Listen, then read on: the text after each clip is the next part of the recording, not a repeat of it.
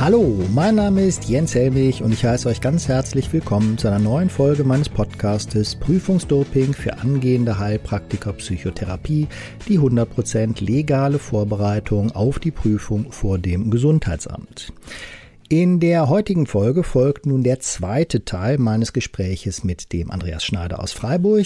Andreas hat die Prüfung zum Heilpraktiker Psychotherapie vor dem Gesundheitsamt abgelegt, natürlich in Baden-Württemberg, aber die Prüfungen sind ja nun überall gleich mittlerweile. Ähm, und in diesem Teil wollen wir so ein paar ähm, konkrete Tipps, Lerntipps nochmal geben und vor allen Dingen auf häufig vorkommende Themen nochmal verweisen.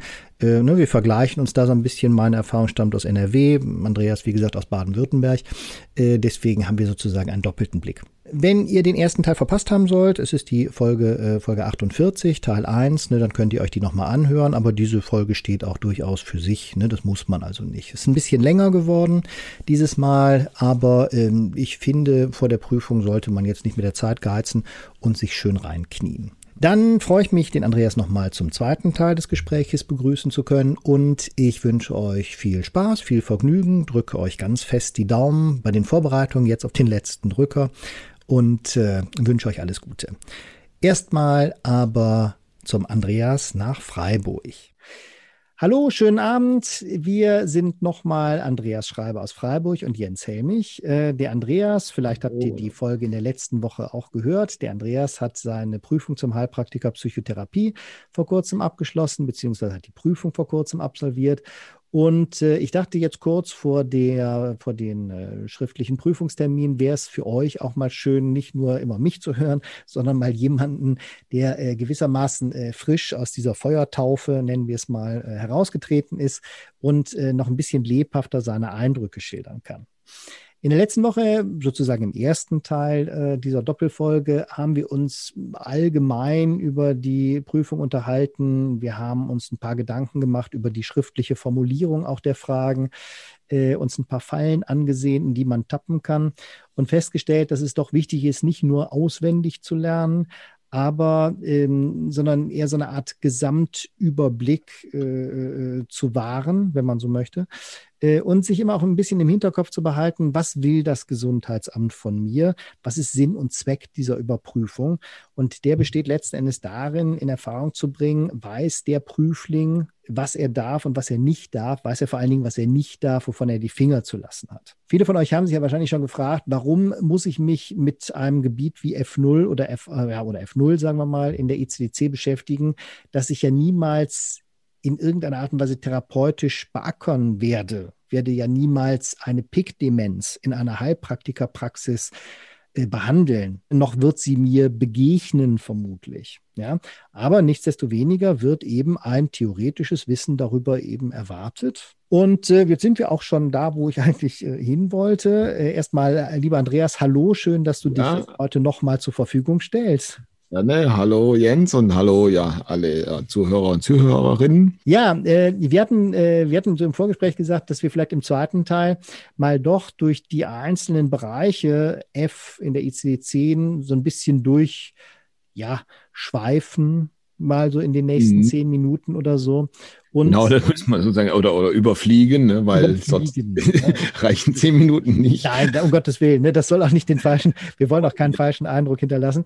Aber vielleicht können wir dann mal, ich versuche mich ja mal an meine Prüfung zu erinnern, die jetzt dann mhm. ein bisschen länger her ist, aber ähm, dass wir mal so vielleicht ein bisschen zusammentragen, wo so wirklich Schwierigkeiten und Fallen waren, auch so in der Vorbereitung so dass diejenigen, die dann ja in der nächsten oder in der übernächsten Woche spätestens dann halt zur schriftlichen Prüfung antreten, noch die Chance haben, so ein paar äh, Sachen nochmal nachzulesen oder nochmal genauer hinzugucken. Jetzt mhm. hatte ich mhm. schon gerade mit der Pick-Demenz angefangen. Ist dir die Pick-Demenz in der Prüfung begegnet? Die Pick-Demenz jetzt nicht, aber Lewy-Körper-Demenz, also was eigentlich, ne? und dann ist man auch völlig aufgeschmissen, weil wenn wir so, ich habe jetzt auch gerade hier für unsere Vorbereitung auch nochmal diese diese Tafel da ne, vom ICD-10 äh, F-Kapitel da vor mir und äh, da gibt es gar keine Lewy-Körper-Demenz, äh, mhm. hat aber doch nochmal ein eigenes Bild gegenüber der Parkinson-Demenz. Ne? Also wobei es oft damit zusammenfällt. Also das heißt, diese, wir wollen jetzt nicht in die Details gehen, sonst wird es zu, zu umfangreich. Alzheimer-Demenz Das ist mhm. klar, das sollte man grob, also gut wissen, so wie, es geht. Vaskuläre Demenz ist eigentlich kein Problem, weil es meistens eben der Name schon sagt, ne, wie es entsteht und wo was dann letztlich auch für Folgen daraus entstehen. Mhm, also Schwieriger ist oft wir, diese, diese Unterscheidung von dieser Alzheimer-Demenz zu den unter Umständen anderen Demenzen, wie jetzt mhm. eben Lewy-Body, Parkinson, Chorea Huntington. Das ist äh, auch etwas, was ja jetzt nicht bei meiner Prüfung, aber bei sonst bei vielen immer wieder mal äh, auftaucht. Also dass diese kleinen, feinen Unterschiede, da solltet ihr vielleicht schon ein bisschen hm, die Symptomatik und auch die, die Entstehung, sagen wir mal, ne? also gerade bei der PIC-Demenz, äh, frontotemporale Demenz, was passiert da zuerst, ja, im Unterschied zu eben Korea Huntington und so weiter oder Kreuzfeld-Jakob. Ähm, wie du schon sagtest, man fragt sich, warum, dann könnte man ja gleich Medizin studieren, habe ich mich auch immer gefragt, ähm, aber so ist es nun mal, müssen ja, wir praktisch durch.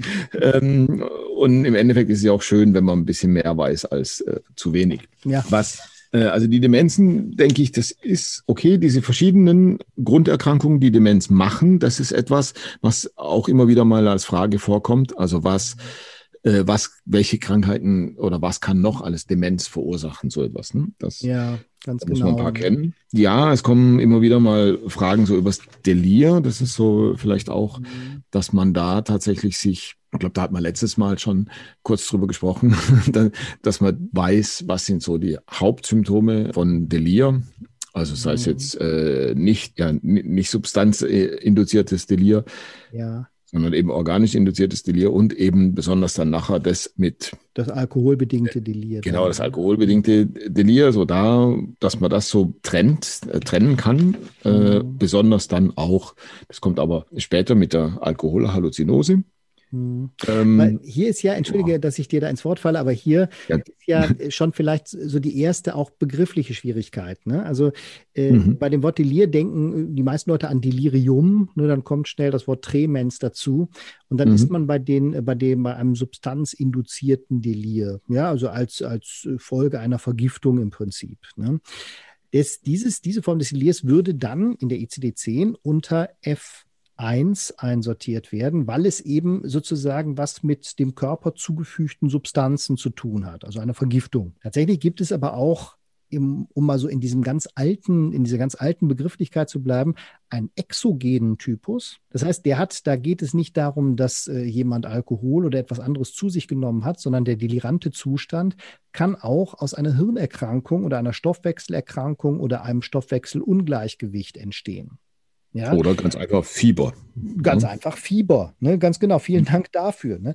Das heißt, wir haben hier schon mal die Schwierigkeit, der Begriff des Delirs taucht sowohl in der Abteilung F0 als auch in der Abteilung F1 auf. Dass man da so äh, das so ein bisschen so im Hinterkopf behält. Mhm. Ich, glaub, äh, was, ich würde auch sagen, die Begrifflichkeit, entschuldige noch einen, noch einen Satz. Ich glaube, die, die wichtigen äh, Begriffe in diesem Zusammenhang sind dann auch das Wort reversibel und irreversibel. Ne? Delir ist mhm. reversibel, dass äh, während die Demenz äh, irreversibel ist. Ja, ja, ja, okay. Das heißt, mhm. auch wenn es mittlerweile Medikamente gibt wie Memantin und so weiter, die dann halt bei Alzheimer-Demenz dann halt gegeben werden, zumindest im Frühstadium, wird die Krankheit damit nicht ursächlich bekämpft, sondern es werden nur äh, bestimmte äh, Symptome sozusagen niedergehalten, zeitweilig auch nur. Zeitweilig, genau. Also es äh, schreitet progredient fort und dann genau. halt vielleicht etwas verlangsamt in gewissen Bereichen. Ja. Genau. Mhm. Und schön, dass du nochmal das Wort Progredienz, ne, äh, dass, die, dass, die, dass, dass äh, die Demenz eben langsam, schleichend und irreversibel, unumkehrbar und das Delir plötzlich, aber, das ist dann die gute Nachricht, umkehrbar durch mhm. entsprechende, mhm. zum Teil intensivmedizinische Behandlung. Ja, aber was, äh, genau, wie gehen wir da durch, durch diesen ja, also wenn man jetzt, wenn wir jetzt haben wir uns ja von F0 schon so langsam zu F1 hinbewegt. Ne? Ja, dann ähm, gehen wir doch dahin, ne? Zu F1. Da ist natürlich das Thema Alkohol ist natürlich ein großes. Ja, also Alkohol ist, glaube ich, wenn ich auch so die, die alten Prüfungen, äh, die ich da so durchgeackert habe, in jeder Prüfung gibt es mindestens äh, eine Frage zu Alkohol. Ja, mindestens, eher mehr als eine. Ja, ja das würde genau. Mhm. mhm. Also das heißt, da sollte man sich schon so ein bisschen auskennen. Vor allen Dingen gibt es manchmal auch die fiese Frage, da bin ich mal also in der Vorbereitung so drauf reingefallen. Es kam Gott sei Dank nicht in der, dann in, in der Prüfung so, aber da ging es um einen schädlichen Gebrauch. Mhm. Und dann war dann eben diese Aussagenkombination, ne, so was passt alles, so was ist richtig. Und natürlich kam dann auch, äh, ich richte mein, äh, mein soziales äh, Leben darauf ein. Ne? Ich mhm. äh, äh, habe dieses Craving, ne? die, die, diese Sucht danach. Ne? Ich, ich mhm. will es immer haben. Ähm, und irgendwie noch, und dann die eigentlichen zwei, die einzigen zwei richtigen Antworten waren, es gibt praktisch körperliche äh, Symptome ne, durch, ein, ja, durch eine Übertoxikation und äh, psychische äh, Symptome. Mhm. Weil das im Prinzip, es geht nur um den schädlichen Gebrauch, das heißt eigentlich eine akute äh, Alkoholintoxikation. Äh, genau. Okay, da muss man ganz fein lesen, ja. auch wenn man viel weiß und alles dann so im Kopf hat darf man sich nicht in die Irre führen lassen, sehr detailliert lesen bei allen Kategorien. Ne? Mhm. Also das ist ja, das ist ja ohnehin vielleicht auch so als ganz allgemeiner Tipp. Die meisten von diesen Krankheiten werden ja, äh, werden ja in Stufenmodellen erklärt. Ne? So hier ja auch. Es gibt eine mhm. Vorstufe und es gibt dann halt den, den Alkoholismus und die Alkoholabhängigkeit dann halt eben äh, wie der Andreas gerade beschrieben hat. Und dass man versucht, sich auch sozusagen dieses äh, Progrediente, dieses Entwicklungsdenken, was da in der ICD-10 drinsteckt, ein bisschen, im Subtext jedenfalls, dass man sich das auch zu eigen macht, dass man sagt, ja, Alkoholabhängigkeit ist was, das passiert nicht von jetzt auf gleich. Es kündigt sich eigentlich an, was ja auch die gute Nachricht ist. Deswegen kann man ja auch therapeutisch, wenn man früh genug dran ist, sozusagen noch hineingrätschen. Mhm. Also es ist in dem Sinne kein Schicksal, kein körperliches Schicksal, was von einem auf dem anderen anderen Moment einen ereilt, sondern es ist ein Prozess, ja, genau wie bei vielen anderen Erkrankungen auch, auch bei der Depression. Wir reden da von Prozessen, die dann eben zu der schweren Form der Depression dann hinführen, dann beispielsweise. Und dass man sich dieses Prozesshafte sozusagen auch, ähm, das auch ein bisschen so im Hinterkopf behält. Ne? Und tatsächlich zielen viele Fragen äh, in der Prüfung, in der schriftlichen Prüfung genau darauf hin. Ist das den Leuten klar? Ne? Es gibt eine Vorstufe, ja, oder es mhm. gibt eine Folge bei der Schizophrenie werden wir es noch sehen. Ne? Da haben wir auch ein Stufenmodell und eine ganz klar definierte mhm. Abfolge der Phasen auch. Ne? Genau, also gerade noch vielleicht abschließend zu F1.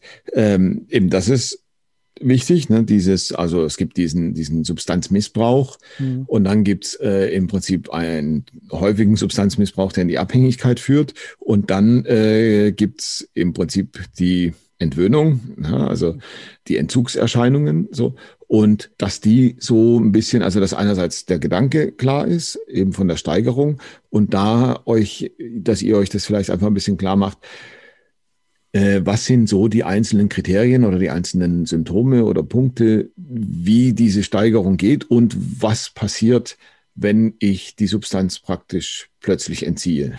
Hm, also, genau. Äh, und meistens muss man sagen, ist es eigentlich konzentriert auf die ersten drei, vier, also Alkohol, Opioide, Cannabinoide und Sedative. Manchmal kommt dann noch Kokain, aber es ist jetzt auch schon länger nicht mehr so gewesen, wenn ja. ich das so Wobei, äh, wobei man weiß natürlich nicht ganz genau, wie das äh, Gesundheitsamt sozusagen auf ganz, ja. ganz aktuelle Entwicklung reagiert.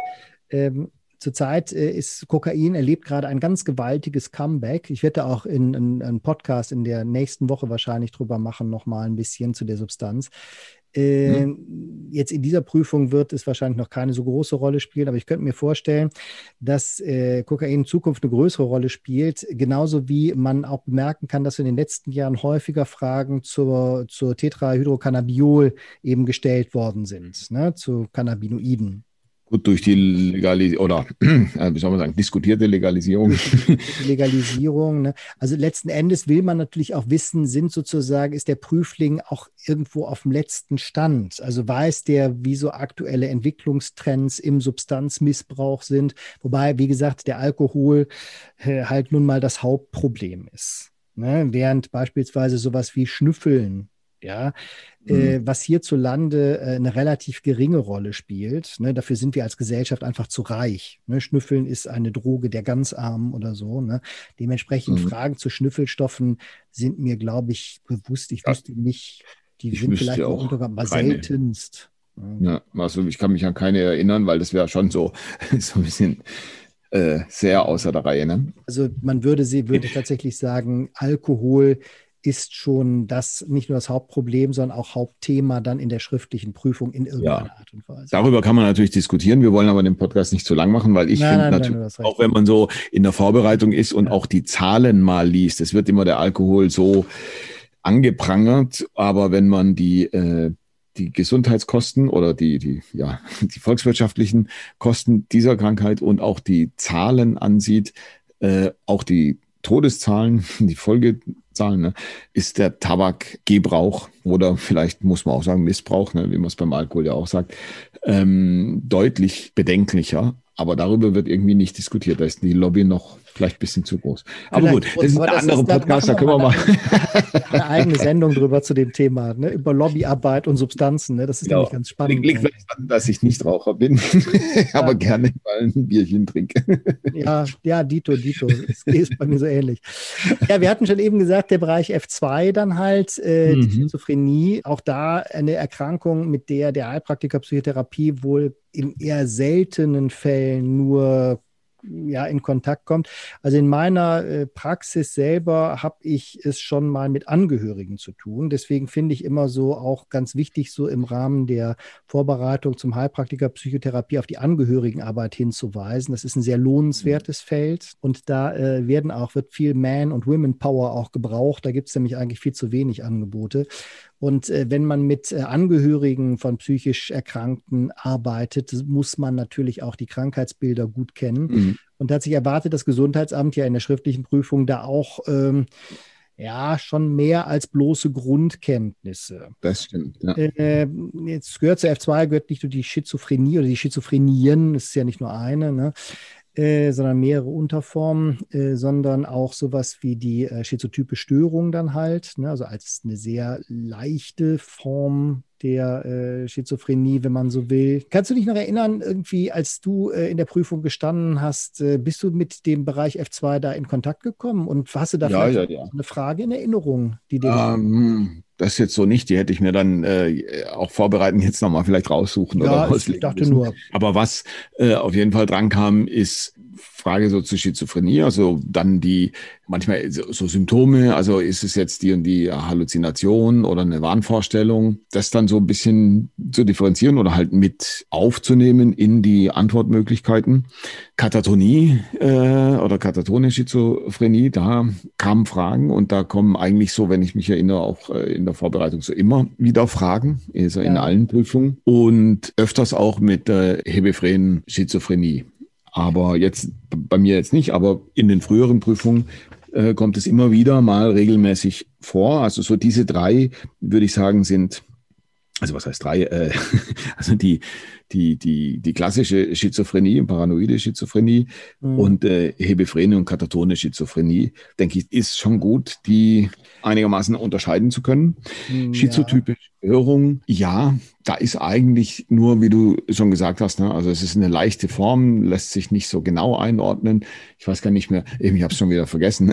so, so schnell vergisst man vom Lernen. Ähm, was genau, müsste nachgucken, ne, was genau das Kriterium ist, ist eher so ein, so ein Zeit und ich glaube von der Stärke, also von der Summe der Symptome ist es etwas ja. äh, schwächer. Ne? Ja, genau. Ne? Also es ist dieses, dieses äh, so ein bisschen so dieses bizarre Denken. Also die Hauptschwierigkeit, äh, wenn ich mich erinnere, war bei mir tatsächlich auch das Wort Schizophrenie, Schizotyp und Schizoid. Kommen ja, ja alles vom griechischen Schizein, ne, gespalten oder mhm. zerrissen. Spalten, mhm. trennen, ja. Mhm. ja. Aber ähm, tatsächlich ist die äh, Schizophrenie im Grunde genommen ja ne, dasjenige, was man früher einfach den Wahnsinn genannt hat. Mehr oder weniger jedenfalls. Ne? Also ganz unspezifisch den Wahnsinn. Das heißt, ähm, diese Mischung aus Verfolgungswahn, Stimmen hören, dann eben daraus folgend soziale Isolation, äh, dann diese berühmte unkorrigierbare Fehlwahrnehmung der Realität, was man eben so Wahn nennt. Ja, also dass mhm. da auch der, dass den Leuten das auch nicht ausgeredet werden kann, dass sie nicht von Marsmännchen kontrolliert werden oder sowas. Ne?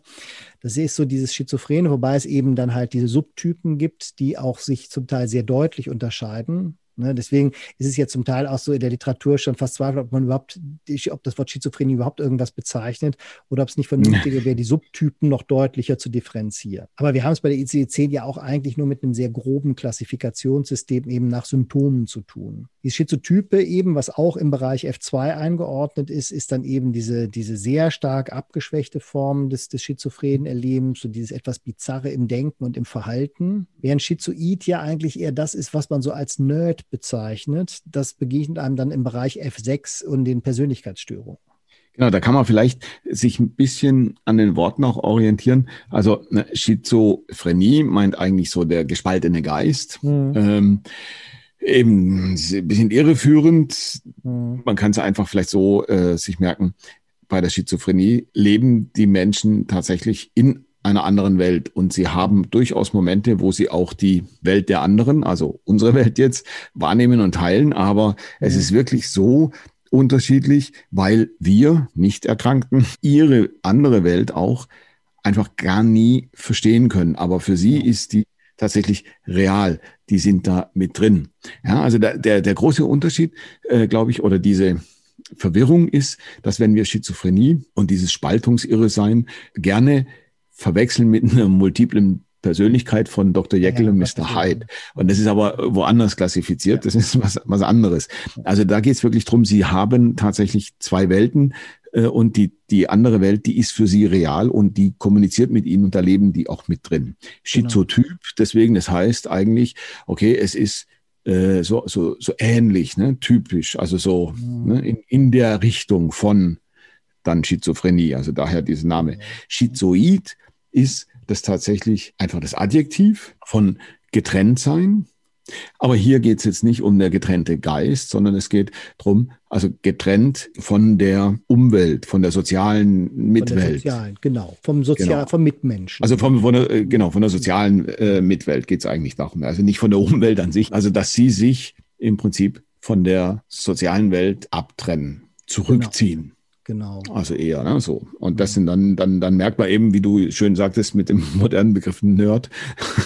Ja. so, wenig, wenig, Kontakte, irgendwo fokussiert auf ihre Aufgaben, die sie am liebsten alleine machen, uninteressiert an kommunikativen Treffen und an, vielleicht sogar auch an, an Sexualpartnern. Und, ja, wenig, ja, ja, wenig, wenig Interesse an Sex. Also, also man kann sich durchaus überzeichnet merken, weil letztlich dann hat man so ein grobes Bild und dann findet man schon auch bei den Fragen so den richtigen Weg. Ja, genau. Ne? Ähm, aber wie gesagt, der, das Schizoide wäre wär als schizoide Persönlichkeitsstörung oder Persönlichkeitsstil, wie wir Logotherapeuten ja eigentlich lieber sagen, mhm.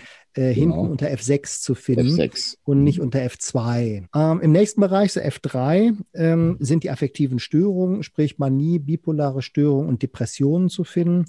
Da kann man, glaube ich, ganz allgemein sagen, da die Depression die Volkskrankheit, also die psychische Volkskrankheit schlechthin ist, werden wir, sind wir immer mit mindestens zwei Fragen zur mhm. Depression konfrontiert in der Prüfung. Genau, auf jeden Fall. Ja. ja. Das äh, kommt immer vor, ob es jetzt dann mit den Kriterien war, also mhm. so wie es da war, oder auch eben mit der Behandlung. Ne? Also dann, wo man auch ähm, immer wieder so ein bisschen mit im Blick haben muss, okay, wie würde das jetzt klassisch kassenzulassungsmäßig äh, sozusagen behandelt werden?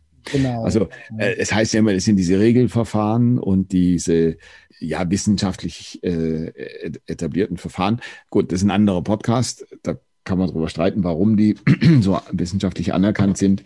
Äh, hängt auch viel mit den Geldern zusammen wie man jetzt. Ja, mit Lobbyarbeit. Ne? Aber lass genau, uns das an dieser Stelle. Aber das ist, das ist eine andere Sache. Ne? Aber eben, da wird immer wieder so, also diese äh, Regelverfahren sollte man so mit im Hinterkopf haben. Wie werden diese jetzt gerade bei Schizophrenie und äh, äh, nicht Schizophrenie, äh, Depression, nehmen wir jetzt, mhm. Depression und Money, so, das wollte ich sagen. Ja, wie werden die auch behandelt? Wie wirkt man da ein?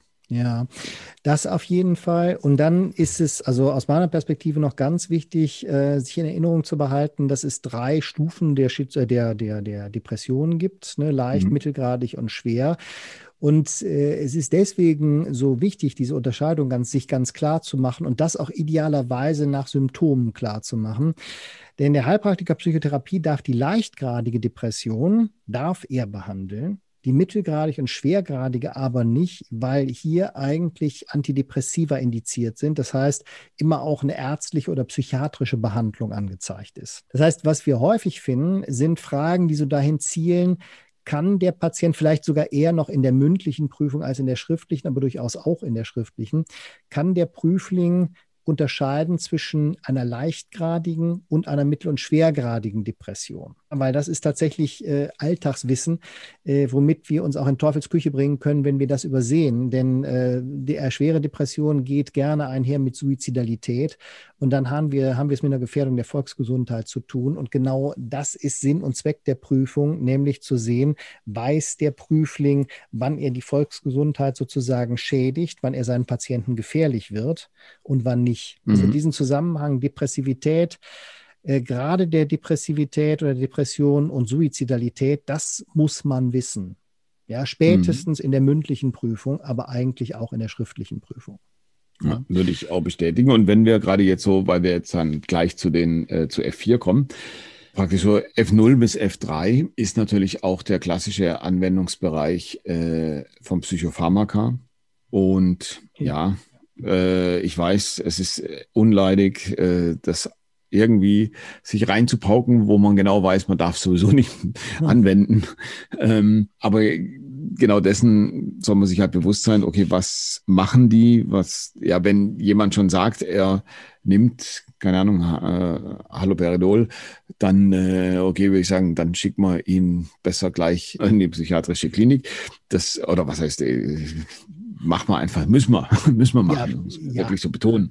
Ähm, aber da sollte man natürlich auch wirklich Grundkenntnisse haben in den unterschiedlichen ja, äh, Antidepressiva, den Neuroleptika und den Beruhigungsmitteln, ne, Benzodiazepine. Mhm, Sedativa. Ja, auf jeden Fall. Es wird natürlich noch mehr Wissen gebraucht als nur die wenigen Bereiche der ECD-10 aus dem Bereich F. Ne? Sie brauchen schon auch ein bisschen neurologisches Wissen. Aber ähm, versuchen wir, bleiben wir heute mhm. beim Thema vielleicht, äh, vielleicht machen wir darüber auch noch mal eine eigene Sendung, denn das, der ganze Bereich Psychopharmaka, das ist eigentlich auch ein interessanter Dialog, den man da führen kann. Ne? Auch wenn er uns jetzt nicht mhm. im engeren Sinne betrifft, in dem Sinne, als dass wir keine, keine Medikamente verschreiben, sowieso nicht oder auch nicht empfehlen sollten. Ist vielleicht sinnvoll nach der Prüfung, weil sonst macht man die Prüflinge jetzt sozusagen vielleicht nervös. Ne? Ja, genau. Ne?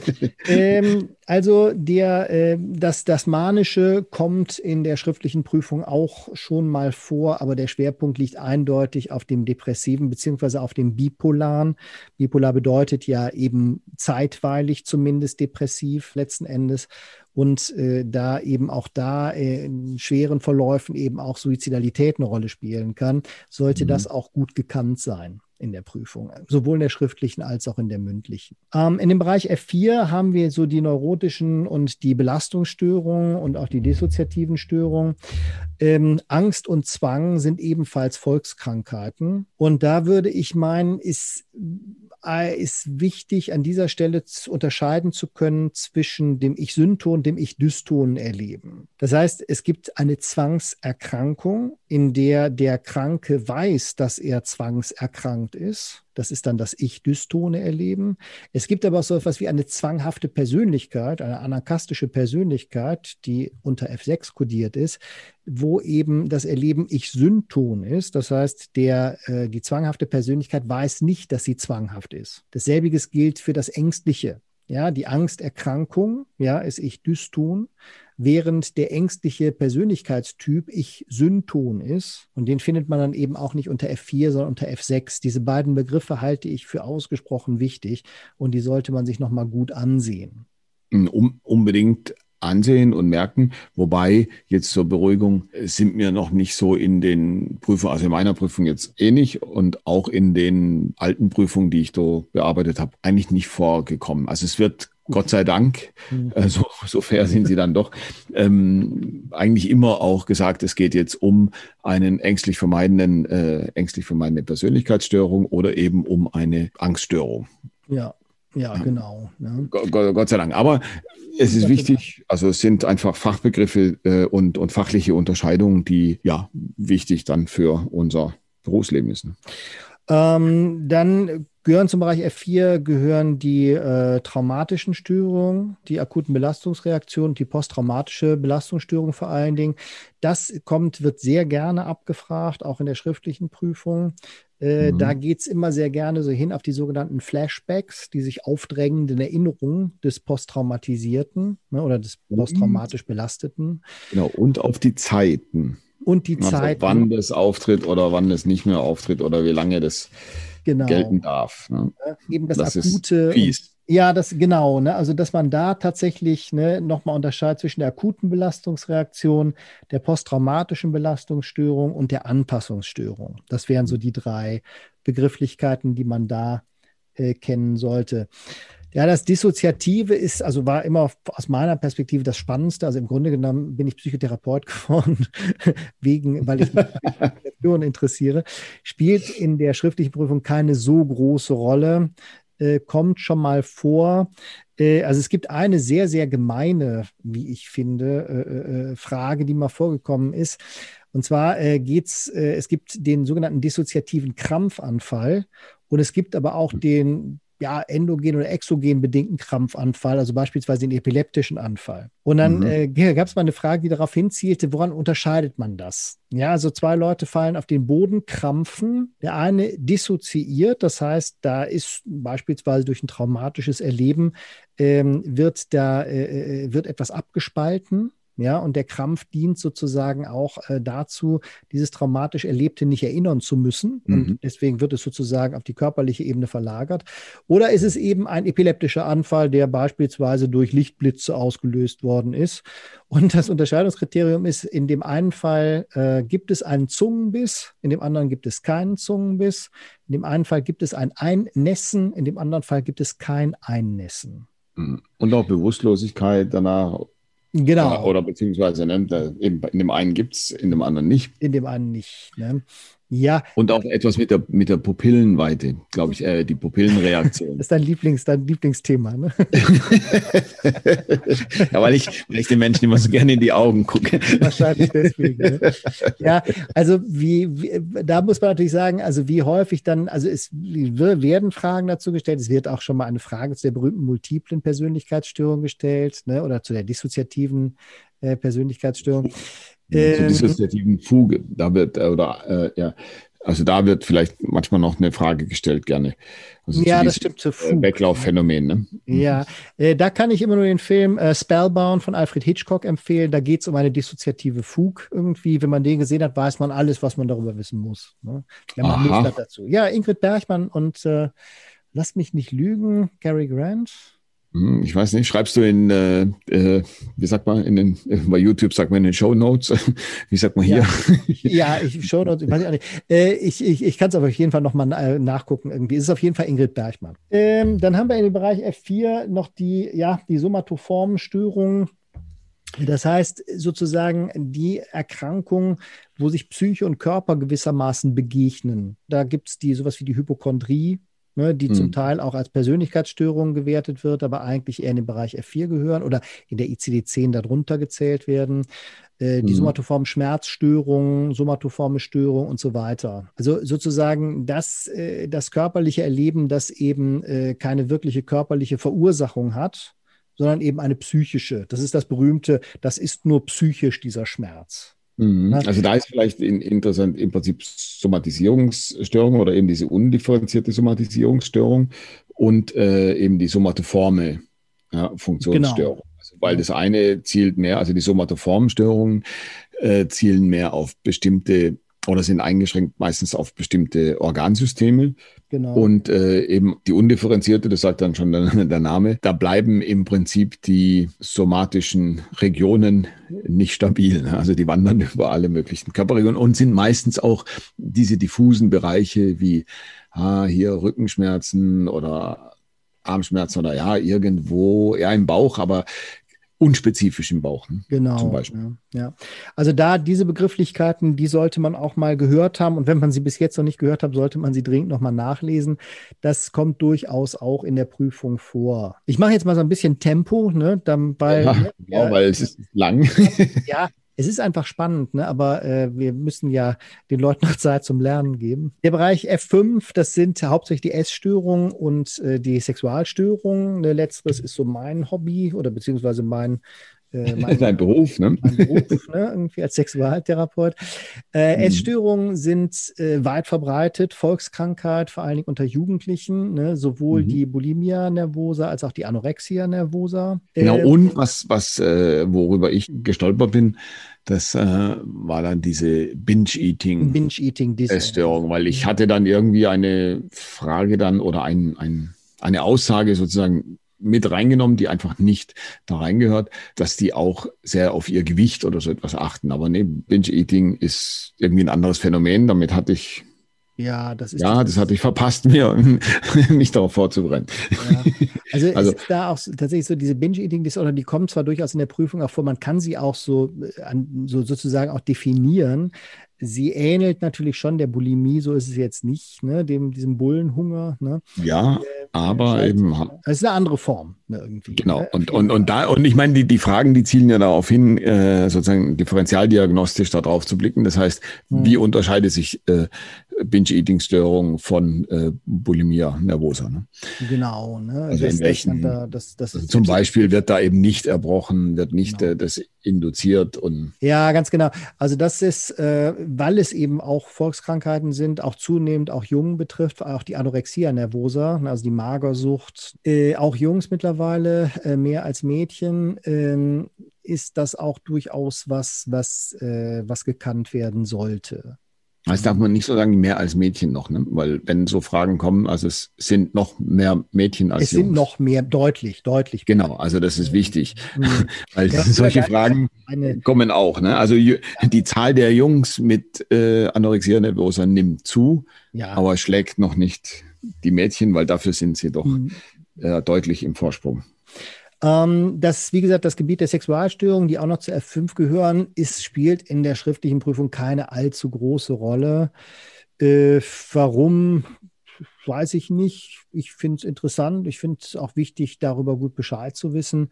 Äh, über so interessante Themen wie Paraphilien und so weiter. Das sollte man halt schon alles mal gelesen haben. Aber äh, eigentlich, also über erektile Dysfunktion, psychogen bedingte oder Vaginismus oder, oder äh, Anhedonie, das ist mir bis jetzt noch nicht so untergekommen.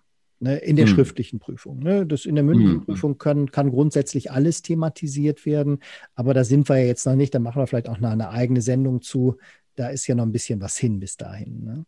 Ähm, der Bereich F6, ähm, das sind, wie schon mehrfach erwähnt, die Persönlichkeitsstörungen. Die ICC nennt sie Persönlichkeitsstörungen. Wir Logotherapeuten, ich finde Persönlichkeitsstil. Ja Stile ist besser genannt. Ne? Das mhm. angemessenere Wort. Aber nun denn, ne, Persönlichkeitsstörung ist die offizielle Bezeichnung. Die sollten gut gekannt werden, sehr gut gekannt werden. Die kommen immer vor. Und, Vor allen Dingen Borderline, weil das ja. auch ein sehr zunehmendes, äh, zunehmende Störung ist. Zunehmende Störung auf der einen Seite, auch die beiden Subtypen. Also die, es gibt ja nicht die, im Grunde genommen gibt es ja nicht die Borderline-Störung, sondern es gibt die emotional instabile Persönlichkeitsstörung, entweder vom Borderline-Typ oder vom aggressiven Subtypus sozusagen. Äh, gut, das ist jetzt, das ist jetzt Angeberei, ne? aber äh, in der Schrift ist es keine Angeberei. Da ist genau die richtige Wortwahl schon durchaus entscheidend. Und dann gibt es für die äh, Persönlichkeitsstörungen so im Allgemeinen sagt man, die sind nicht therapierbar. Ja, das stimmt so nicht. Es gibt gerade für die Borderline-Störung, also für den Subtypus Borderline, gibt es behaviorale Therapien. Da werden zum Teil Fragen nachgestellt, so Marshall Linem beispielsweise. Ne? Kann man mit mhm. diesem, hat man diesen, diesen Begriff der behavioralen Therapie schon mal gehört und dann muss der Begriff auch irgendwie ein bisschen gefüllt werden. Da geht es eben um Verhaltensänderung. Das kommt schon auch vor, aber was einem häufig begegnet, sind einfach nur äh, ja, Fragen, die darauf hinzielen, kann derjenige die Persönlichkeitsstörung, was weiß ich, was sagen wir mal, die narzisstische Persönlichkeitsstörung richtig definieren anhand der Symptome. Ja, ich würde sagen, das sind so die Hauptbereiche. Also es gibt natürlich noch F7, 8 und 9. Also ein, ein wichtiger Punkt vielleicht, mhm. ähm, weil das auch manchmal irreführend sein kann, als gerade noch bei F6, da gibt es ja die äh, Störungen der Geschlechtsidentität und Störungen der Sexualpräferenz. Ja. Und es ist wirklich, also wenn man jetzt, keine Ahnung, so einfach gefragt wird, ist es vielleicht gar keine Schwierigkeit zu sagen, dass Homo- oder Bisexualität äh, eigentlich einfach keine Störung ist. Das weiß ja. man irgendwie. Wichtig. Aber die Fragen sind oft so blöd gestellt und so blöd kombiniert oder absichtlich, ich weiß es nicht. Also tatsächlich, um halt zu testen. Äh, und dann kann es schnell passieren, dass man da irgendwie verwirrt ist. Also einfach nur sich das wirklich merken. Homosexualität und Bisexualität gehört nicht mal mehr in die, es war früher, glaube ich, da drin, ne, in ja, die ja. Störung der Sexualpräferenz. Also klar, steht nicht da, aber man hat vielleicht einfach noch diese, äh, diese Idee, ja, okay, irgendwie, ja, es ist schon anders, als was man sonst irgendwie annimmt, dass es so sein sollte. Mhm. Äh, vielleicht gehört es ja dazu. Nee, sind draußen. Ganz genau. Also ne? ist, Absolut. Eine ganz normale Spielart des, des Menschlichen. Ja, das ist, äh, ich finde es auch ganz wichtig, dass man das betont, ne, auch als humanistische Botschaft. Man muss natürlich einfach sehen, die ICD-10 hat natürlich auch, schleppt ja so eine Art historischen Wasserbauch mit sich rum.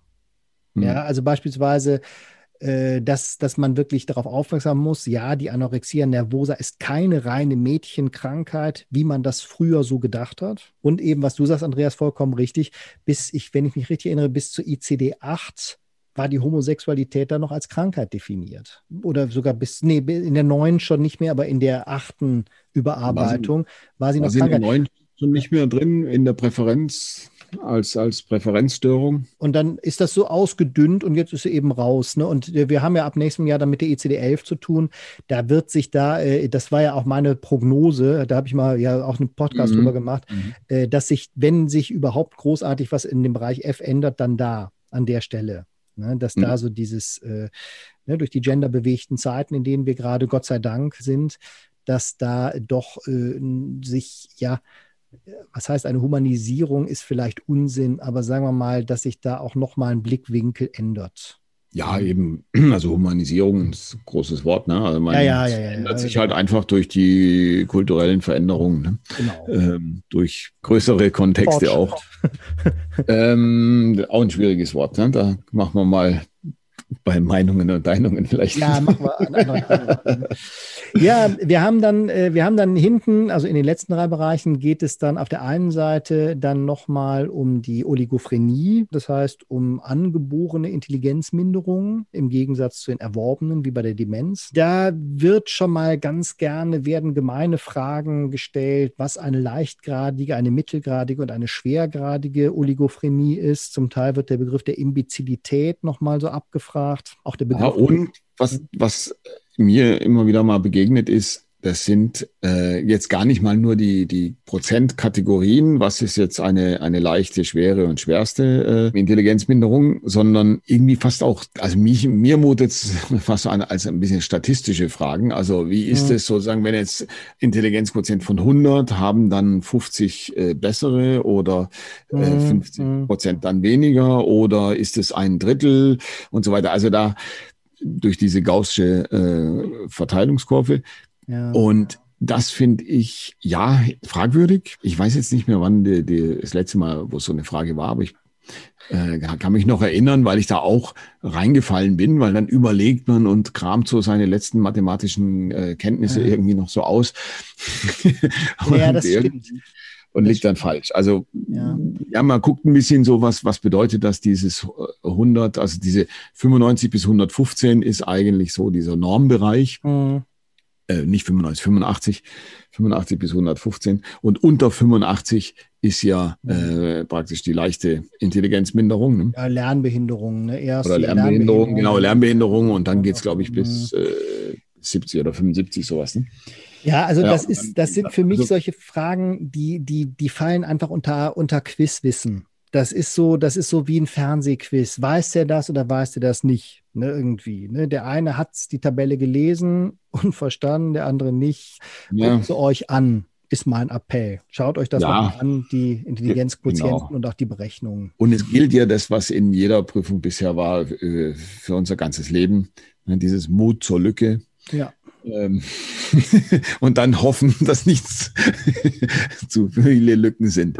Genau. Ne? Dann kommen hinten die äh, Kinder- und Jugenderkrankungen, die spielen keine groß, ähnlich wie die Sexualstörung, keine große Rolle in der schriftlichen Prüfung. Äh, was man, was schon mal vorkommt, ähm, ist die, äh, ist das ADHS, ne? die Aufmerksamkeits, mhm. also das ADS und das ADHS, ne? diese beiden Formen des mhm. Aufmerksamkeitsdefizites. Da geht es dann auch so ein bisschen so um Verteilung. Sind Jungs häufiger betroffen oder Mädchen? Solche Fragen sind mir da schon mal begegnet. Und dann geht es natürlich immer um das leidige Thema Ritalin. Jetzt äh, muss man schlicht und ergreifend sagen, Ritalin ist ein Psychopharmakon, das benutzt wird bei schweren Formen von ADHS. Es wird ärztlich verschrieben und mehr haben wir dazu zunächst mal nicht zu sagen. Wie jetzt jemand persönlich zu der Medikamentierung von Kindern mit dieser Substanz steht, das, da mag es sehr, sehr unterschiedliche Meinungen und Meinungen zu geben. Aber die spielen in der Prüfung vor dem Gesundheitsamt bitte, bitte, bitte keine Rolle.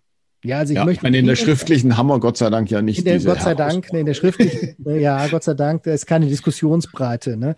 Aber ich möchte schon mal vorausschauend äh, an euch dringend appellieren, ähm, fangt keine Diskussion an über Sinn und Unsinn von Ritalin.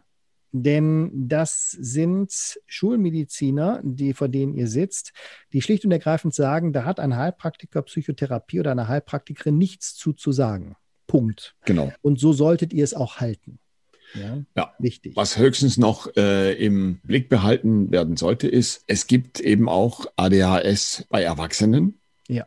Also, ne, also es zieht mhm. sich praktisch ins Erwachsenenleben durch und hat eine gewisse andere Symptomatik. Mhm. Äh, ein bisschen abgemildert, Gott sei Dank, aber nicht minder äh, auch belastend für die Betroffenen. Mhm. Ähm, und auch das kann man mit Ritalin behandeln. Ne? Also da, also auch bei Erwachsenen wird teilweise Ritalin gegeben. Also ja, in Kombination. Nicht, ne? Ja, ja, naja, nur, nur, nicht, dass man denkt, okay, das kriegen nur die Kinder. Ne? Und, nee, und bei Erwachsenen wirkt es nicht oder so. Ne? Also es hängt immer vom Fall ab oder so, aber die Fragen sind ja auch so gestellt, da geht es ja nicht tatsächlich um die ganze Falltiefe. Das kommt nein, dann in der München eher, äh, sondern einfach so grob. Ne? Kann man also hm, oder werden Erwa äh, Erwachsene mit ADHS sozusagen gibt man grundsätzlich kein Ritalin. Ne? Dann ist das schon mal ja. falsch.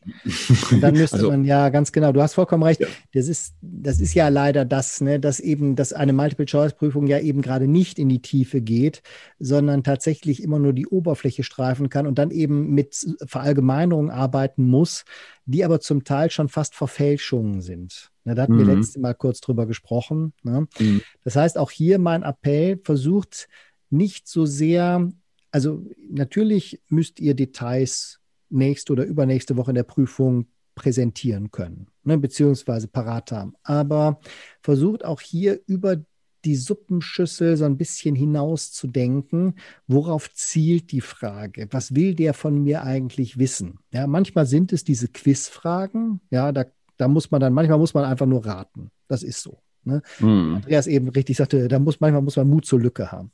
Manchmal geht es aber auch darum, tatsächlich zu überlegen, was kann ich ausschließen? Welche Antworten sind so quatschig, ja, dass ich so von vornherein ausschließen kann? Und welche Antworten sind zumindest so unwahrscheinlich, dass andere wahrscheinlicher sind?